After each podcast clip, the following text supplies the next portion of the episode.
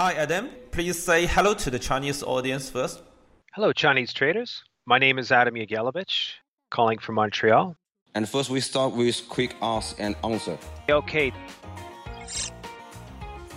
No, not now. Futures and stocks, really. Fundamental, over the long term. I really don't think so, no. No, never. I'm pretty conservative.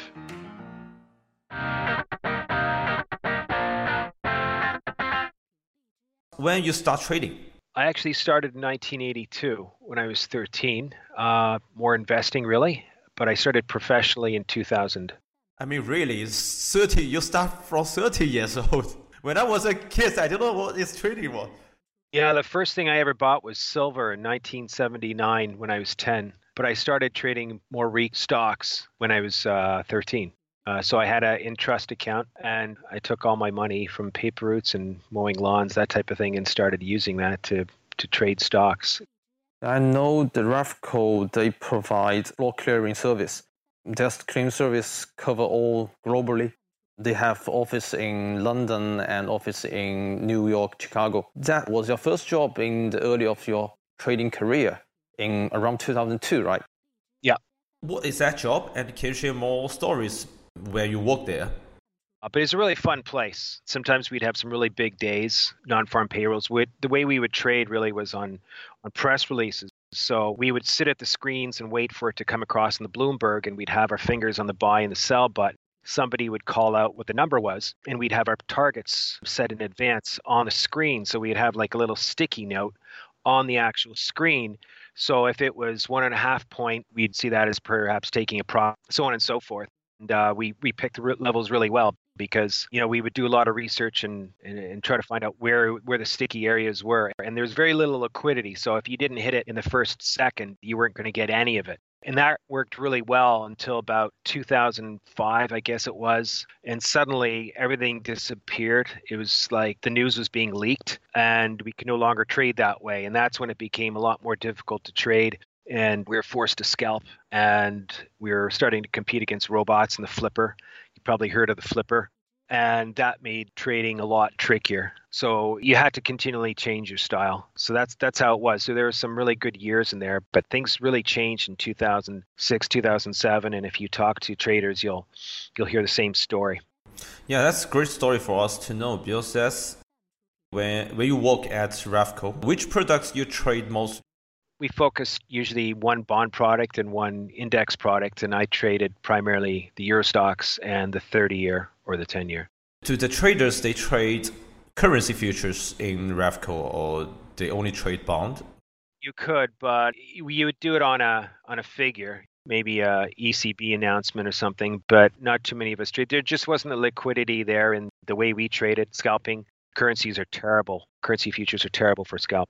How much total volume when you was a traders at REFCO on daily basis? Anywhere between 300 to maybe 500 that was small. I was a small trader. But if you if you trade this amount of volume in, in the Asian session, that's that's it's quite big. We know the REFCO was bankrupt and in the later on. Do you continue use their strategy or you change your tra- trading strategy? No, I don't scalp anymore. Why you do you didn't scalp anymore?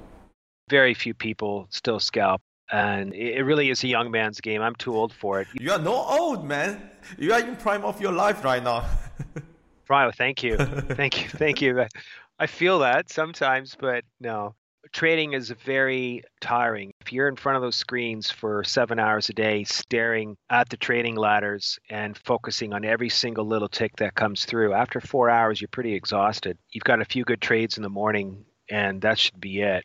And you know, it's it's an old story. Many people who will make their money in the morning, they should just leave by 11. If you haven't made it by 11, you should just go home. And, and scalping's very tiring. I really am too old for that. So I prefer something longer term and more fundamental. What did you learn from this experience? Because you have shared a lot. Yeah, in terms of scalping, I can tell you this that when you're that intensely scalping, you'll notice that the markets change in a period of two weeks, three weeks, and whatever worked for you won't work again. So you have to constantly adapt your strategy. You start to realize how much the computers are affecting the market. You can't think of it as um, a video game. And, and I know there's a tendency for a lot of young guys to trade too much. That's that's something that you better quickly learn that you're there to make your own money, not for anybody else, not for the company. You really have to adapt all the time and constantly learn. There's no end to it. You really have to read a lot and um, constantly adapt your strategy because the markets are always shifting. Okay, thanks for sharing your experience in, I mean, your trading career in REFCO. After you quit the job at REFCO and you start a trading education service, you set up OFA, the Online Financial Academy, at 2016. And I think you quite like to do the education stuff. Can you tell me the reason why you like to do that? Sure, there are two main reasons really. First reason, when you teach trading, you you become a better trader as well because if you make an error, people will remember it. So you have to be even more rational about your trades. You need to really be sure when you when you say something, when you suggest something. You check every box. You you just do everything correctly. And the other reason uh, really is I, I saw a lot of companies out there that where the peop, the teachers, the, the people who ran these schools were charlatans. They would have blown up their count maybe four or five times. They would tell everybody that they could become millionaires if they just followed their advice. I know somebody who has rented Lamborghinis, posted fake trading records, and they're famous on YouTube. You know, I'm not going to name names, but these people are out there. And if you see this, you think, oh, they they must be successful. They've made all this money trading. You know, there's a, a tendency for a lot of people to still want to believe in Santa Claus there's that cult like attitude that a lot of people had. A lot of people just feel like they they need to follow somebody and it's very dangerous. I, I filter them. We might accept 50% of our students so we don't actually um, accept all our students for that reason.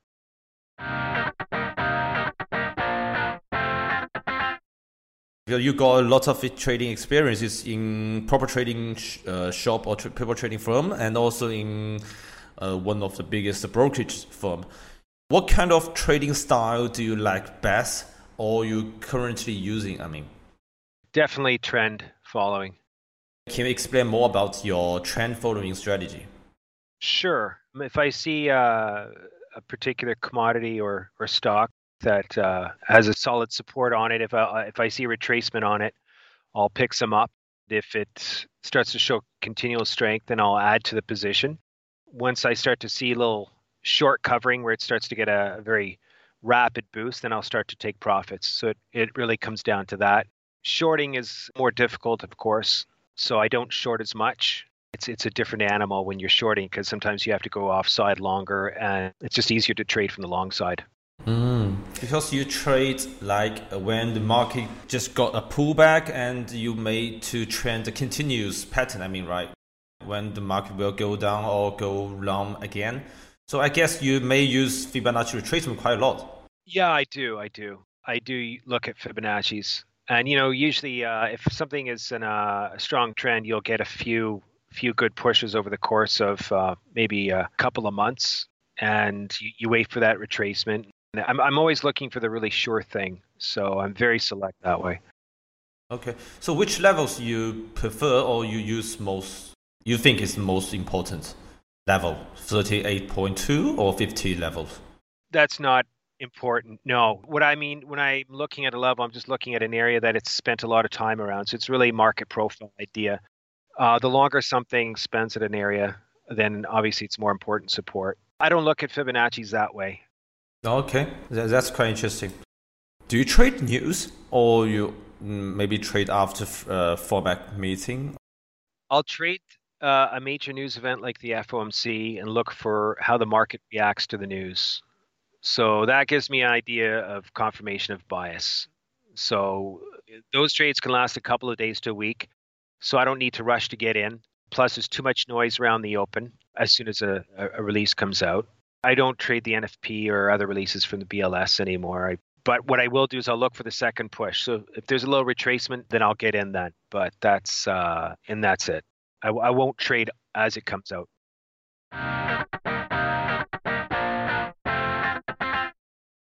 As we all know, the MF Global is uh, the one of the biggest financial derivatives dealing brokerage in the world, but but it bankrupt afterwards. When you work with them and work there, you should met some institution clients or maybe retail clients. Can you give us more case studies or examples? How is that job?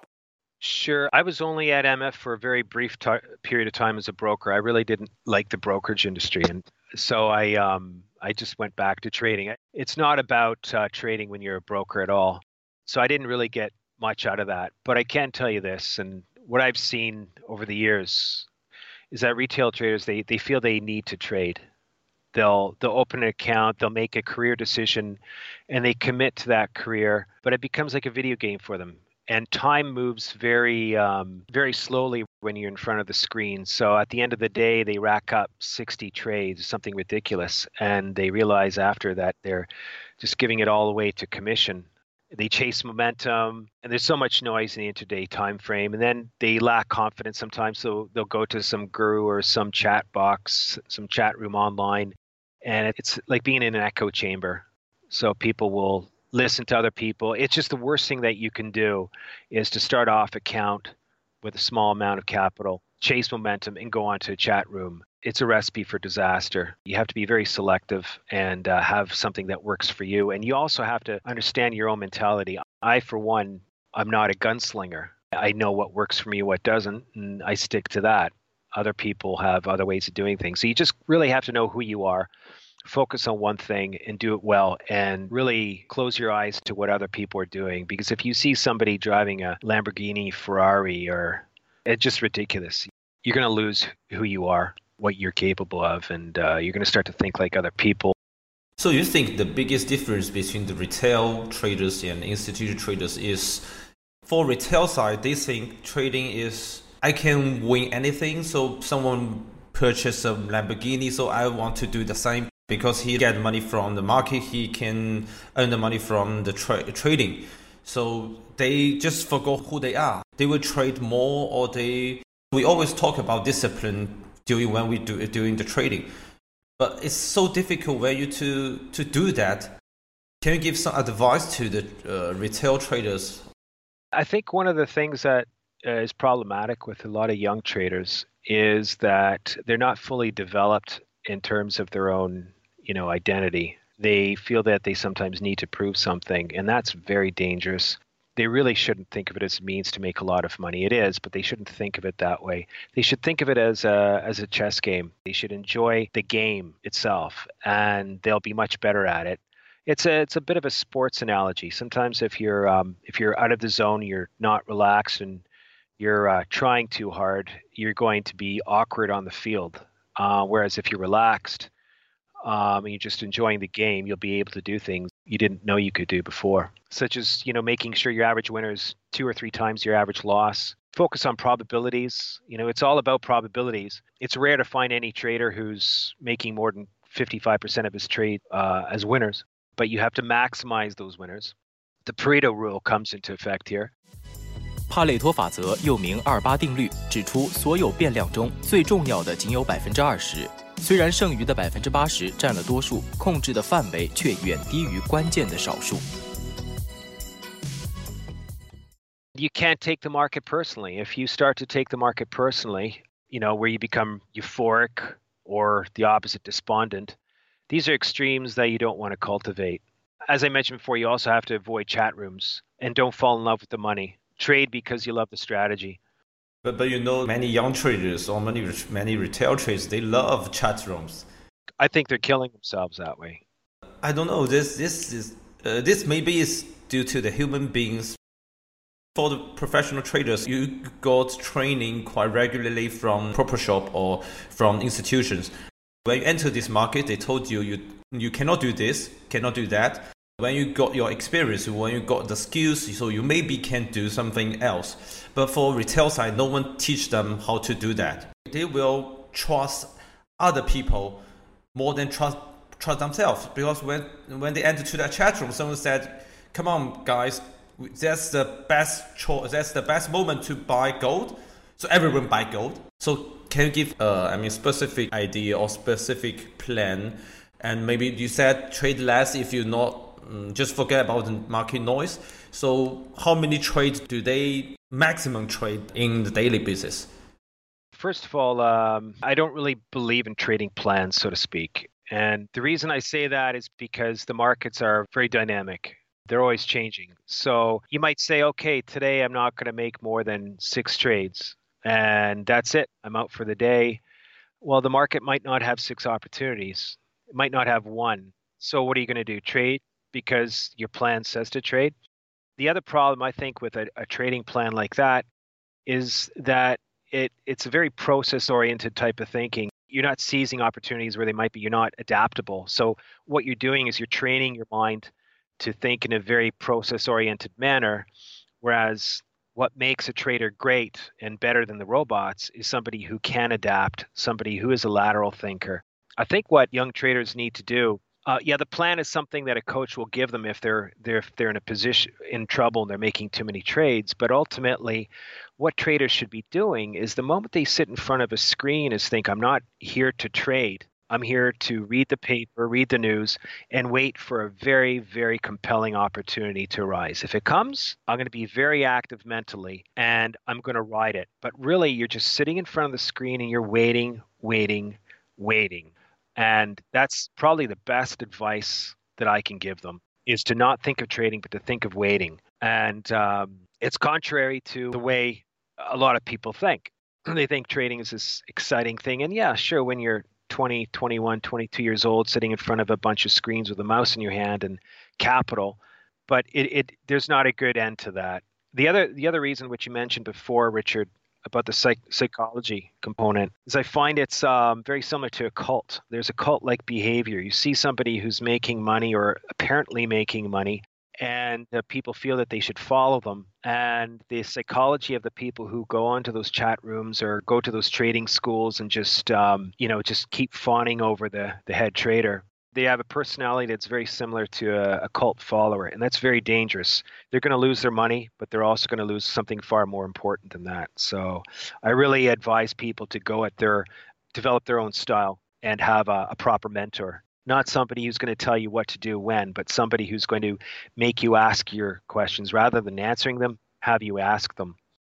You didn't believe the trading plan is work because the market is always change, right? But I think the trading plan is give us a bottom line. So particularly for the retail traders, because someone maybe hold position over days, a week, I'm not sure. There are certain level they have to stop everything if the market go the wrong way. So they give us a bottom line. And do you got any suggestion about control the trading risk? When you place orders or you hold a position, for example, the gold, when you long the gold and hold the long position, and what your risk reward ratios when you do that trade? Usually three to one. This is where the Fibonacci's and market profile come in very useful. So if I see that there's a certain support level and it's starting to break above that, I'm going to look at where my stop loss would be and then I'll look at the profit target. And if it's about a three to one ratio, that's something I'll take. I might not hold it the whole way, but that's something that I'd be looking for. There used to be a lot of trading legends like George Soros or Jim Rogers. But nowadays, there, this individual heroism is less and less. I think it's less and less. Who is the most profitable traders you have ever seen? So give us uh, examples. I don't know if I should name names. Yeah, just a nickname maybe give us. AP, he was, you know, a very down to earth and generous guy. Now he's got a nice young family. He didn't use any technical indicators except for market profile, and he traded the levels. Nothing complicated. He traded all the product. So whether it's oil, euro dollar, the euro, bonds, obviously, the indexes, he traded it all. And he was a very intuitive type of trader. So he was always watching the market. He only had four screens in front of him, but he was always watching the market and um, he was able to boss the, boss around the market a lot as he got bigger and bigger. And when I mean big, he would hold 3,000, 4,000, 5,000 lots on the euro dollar, or on um, the bond, he might have 500. That's a, that's a massive size. And uh, he was also the first guy. I remember the day that WTI hit 100. Well, he was the one who was ticking it up, ticking it up every time to, to hit 100. He made a bundle 9/11 when there was nobody in the office. A little story: there was nobody in the office, and uh, he just started as a trader. Twin Towers had fallen. He was alone in the office, and he just made a massive trade on going long Eurodollar. That really helped establish his career. he is the best trader I'd ever seen. Very intuitive trader. Yeah, due to your description, that's that the guy is quite. I mean, it's very simple way. He's doing very clear, simple way to. He never use any indicators except market profile at the levels. So he just based on the levels and based his experiences to trade. So there's a lot of macro fundamentals. So obviously the relationships between something. He was a very smart guy, obviously, and he had really big balls. Not everybody can trade that way, but it really is all between your head. The psychological component is 1000% the most important thing as a trader. That's all question I will ask to you today. Thanks so much for you share your trading experiences and your idea or your opinions with the Chinese audience. Thank you so much